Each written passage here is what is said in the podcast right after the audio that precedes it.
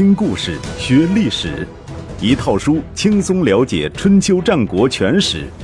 有声书《春秋战国真有趣》，作者龙震，主播刘东，制作中广影音，由独克熊猫君官方出品。第六十三集：蠢蠢欲动的中原诸国。公元前六一四年冬天，在位十二年的楚穆王去世了，继承君位的是他的儿子熊吕。纵观春秋时期的历史，诸侯林立，列国争强，人物众多，大伙纷纷扰扰的粉墨登场，争旦净末丑，直看的人眼花缭乱，乃至互相混淆，最终不知所云。这也难怪。如果不是特别留心读过这段历史，又有谁能够知道诸如楚穆王、晋惠公、鲁文公这类人物？又有谁能够记得郑庄公、齐桓公、晋文公、楚成王这些曾经叱咤风云的英雄的脸谱？但是，尽管年代久远，尽管史料稀缺，有些人物却在历史上留下了浓重的一笔。虽然斗转星移，时光流转，他们的行为举止仍然沉淀在历史的记忆中，作为数千年传统文化的一部分，写进了我们的喜怒哀乐，也写进了我们的智慧与狡黠。公元前六一四年，当这个名叫吕的年轻人面带一副玩世不恭的神情，坐在楚王的宝座上。他没有想到自己会以楚庄王这个响当当的名字留名青史，他更没有想到自己还会给后代留下一个耳熟能详的成语“三年不鸣，一鸣惊人”。不过稍安勿躁，至少在公元前六一四年，属于他的时代尚未到来，他还必须忍耐和等待。楚穆王的死引起了国际形势的微妙变化。一直以来与晋国抗衡的两个国家，秦国失去了世会，等于失去了进入晋国的钥匙；又因晋国封锁桃林要塞，与东方诸国失去了联系，一下子变得沉寂起来。十多年间没有再找过晋国的麻烦。楚国则因为楚穆王的死，新上任的楚庄王又少不经事。国内政局不稳定，似乎也不太可能过多关注他的北方业务。失去了竞争对手的晋国，在中原诸国眼里猛然又变得高大起来。反应最快的是鲁国的国君鲁文公。楚穆王死后不到一个月，这位满脑子周礼的国家元首，千里迢迢来到绛都朝觐晋灵公，重续两国旧好。这是鲁文公即位以来第三次访问晋国，第一次是公元前六二五年，晋襄公派使者到鲁国，认为鲁文公即位之后未曾到晋国朝觐，是对天下霸主的极大不尊重。鲁文公不敢怠慢，马上启程前往晋国做检讨。刚在彭衙之役中打败秦国的晋国人牛气冲天，根本不把鲁文公放在眼里。仅仅派了大夫杨处父与他会谈。鲁国的史官提笔写这件事时，感觉到无比羞耻，因此《春秋》记载此事只有“极晋处父盟”五个字，无头无尾。第二次是公元前六二四年，晋国在王冠之役中败给了秦国，开始检讨自己的外交政策，主动向鲁国人表达了歉意。热情邀请鲁文公再次访晋。那一次，鲁文公不仅见到了晋襄公，而且受到了晋襄公相当隆重的接待。宾主双方在酒宴上吟诗助兴，传为佳话。这一次，鲁文公访晋，既不是因为受到责备，也不是接到邀请，完全是不请自来的。晋灵公务宁说。是赵盾对鲁文公这种从善如流的态度表示了衷心的欢迎。回想这些年，晋国的势力相对衰弱，秦国和楚国都在竞相拉拢鲁国，但鲁国一直保持了审慎的态度，对两大强国的拉拢无动于衷。现在人家又不辞辛苦跑来示好，晋国人没道理不感到高兴，因为史料没有具体记载，但我们可以想象，鲁文公在晋国受到了非常隆重的接待。紧接着回过神来的还有郑穆公和魏成公。回顾历史，城濮之战后，魏国实际上成为了晋国的属国。但从魏国人内心深处来讲，服从晋国的领导实在是不得已的选择。如果一定要选择一座靠山，他们宁可选择远在南方的楚国，而不是紧挨着的西部边境虎视眈眈的晋国。出于这种心理，再加上魏国历来与陈国保持着密切的关系，而陈国在三年前的孟珠之会上，实际上承认了自己是楚国的附庸，魏国难免通过陈国的关系与楚国眉来眼去。现在晋国基本上摆平了秦国的问题，而楚国又处于政权交替时期，魏成功敏锐地意识到。如果不及时取得晋国的信任，魏国很有可能重蹈覆辙，再次成为晋国人的祖上之肉。眼看鲁成功成为了晋灵公的座上宾，魏成功无师自通地想到：如果通过鲁文公从中斡旋，晋国或许更容易原谅魏国私通楚国的过失。于是，当鲁文公从晋国回来，尚未进入鲁国境内，路过一个叫做达的小地方的时候，魏成功出其不意地出现在鲁文公面前。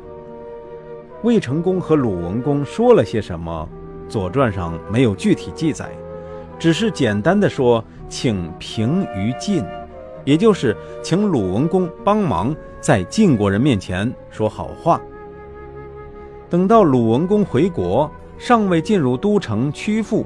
在一个叫做斐的地方，又被另一个急于讨好晋国的人郑穆公给截住了。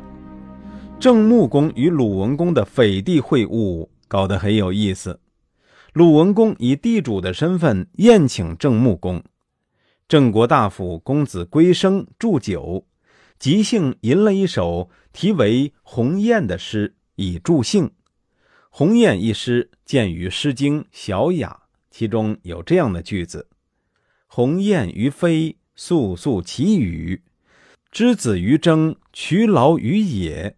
原及今人，哀此鳏寡。”诗的本意是赞扬君主顾怜鳏寡孤独之人，将国家的重任扛在肩上。公子归生在这种场合下吟这首诗，是以鸿雁自比于郑国。以之子比于鲁国，请求鲁文公哀恤郑国的寡弱，在晋国面前代为说情之意。鲁国人以秉承周礼著称，自然闻弦歌而知雅意。大夫季孙行父马上说：“鸿雁肃肃之苦，敝国亦未能免之啊！”告诉郑国人。你郑国在大国的淫威之下瑟瑟发抖，我鲁国又何尝不是呢？季孙行父说的的确是大实话。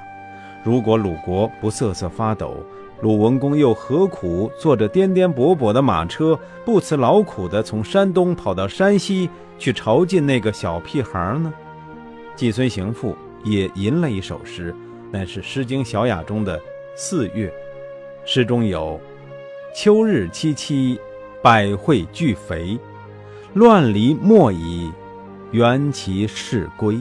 这样的句子，这是推脱，说鲁文公出门太久，急着回去祭祀先祖，怎么好叫他又跑回晋国去做和事佬呢？公子归生一听急了，又吟了《在池之诗》的第四段，《在池之诗》。是当年许穆公夫人所作，诗中之意既痛心于祖国魏国的危难，又抱怨老公许穆公对重建魏国的大事不闻不问，使得自己在两位姐姐面前很没面子。公子归生借在池之诗，继续讨好鲁国人，意思是小国有难，请大国一定要救助。马屁拍到这个份上，鲁国人不好再推三阻四。季孙行复吟了采薇之诗来回应公子归生。采薇也取自《诗经·小雅》，其中有“岂敢定居，一月三节”之句。季孙行父吟这首诗，实际上就是答应了郑国的请求，表示鲁文公将不辞劳苦代为斡旋。坐在贵宾席上的郑穆公听到了，立刻走下堂来，向鲁文公行大礼致谢。鲁文公也行大礼答谢。春秋时期，人们很喜欢引用《诗经》里的句子来表达自己的意愿，这就是所谓的。诗以言志。鲁文公是个厚道人，受了魏成公和郑穆公的嘱托，干脆先不回国，再一次折返到晋国，替魏郑二国说相。作为这一系列外交活动的结果，第二年，也就是公元前六一三年夏天，鲁、宋、陈、魏、郑、许。曹等国诸侯与晋国权臣赵盾在郑国的新城举行了久违的会盟。新城会盟有三个主题：第一，重温建土之盟的誓言，承认晋国的霸主地位；第二，陈、郑、宋三国检讨孟朱之会的错误，表示自愿脱离楚国的控制，服从晋国的领导；第三，讨论诸国最近发生的事情。准备对其进行军事干涉。诸国发生了什么事儿？前面介绍过，诸国曹姓临近鲁国，本来也是中原之国，然而地处东夷，风俗习惯都接近夷人，因此长期以来被鲁国人视为蛮夷之邦。公元前六三九年，朱文公讨伐胥据，鲁西公派兵帮助胥据复国。与诸国结下梁子。公元前六三八年，诸国向鲁国发动报复性进攻，鲁西公大意轻敌，被诸国人打得丢盔卸甲，连自己的甲胄都被诸国人抢去，挂在鱼门之上示众。自此，鲁朱之间和平共处了十余年，直到公元前六二七年，鲁国再次挑起战端，派兵攻打诸国，并且取得了诸国的子楼。公元前六一四年，朱文公打算将都城迁到翼城，为此举行了隆重的占卜。占卜的结果利于民而不利于君。朱文公倒是很坦然，说：“有利于民就是有利于君。上天生万民，又为他们指派君主，就是为了万民之利，民众能够得到好处的事儿，我必定要实行。”寥寥几句话。以民为本的思想跃然纸上，左右大臣劝谏说：“迁都不利于君，如若不迁，您的寿命必可增长，又何苦一定要迁呢？”朱文公说：“君主的使命就是养护国民，个人之命有长有短，皆由天定，非人力所能改变；而百姓之命传世无穷尽，所以只要对民有利。”就迁都乃是大吉大利的事，有何不可？诸国于是迁都义城。同年五月，朱文公去世，《左传》对他的评价是：知命。乐天知命的朱文公在生的时候，娶了齐国的公主齐姜为正室夫人，又娶了晋国的公主晋姬为侧室。齐姜生了嫡长子。绝且，晋姬生了次子桀资。朱文公死后，诸国人按照嫡长子继承制的原则，立绝且为君，也就是历史上的朱定公。桀资不服气，跑到晋国的外公家求助，要求晋国帮他争夺君位。说起来也是风水轮流转。春秋时期，各国立君的规矩都是子以母贵。母亲的地位往往决定了儿子的地位。按理说，齐国是大国，绝且又是嫡长子，继承君位的合法性不容置疑。可那个年头，齐国已经不是齐桓公年代的齐国，相比之下，晋国的实力远远强于齐国。节资有晋国做后盾，不甘俯首称臣，也就可想而知了。新城会盟之后，赵盾率领诸侯联军讨伐诸国，准备用武力将节资推上台。据《左传》记载，此次出征，晋国共纠合诸侯联军多达兵车八百乘，仅作战人员就有六万人之多。回想一下。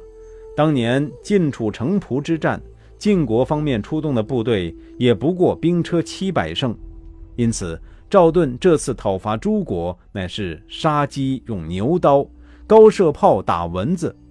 这么做当然不仅仅为了讨伐诸国，而是要向天下人炫耀晋国的武力。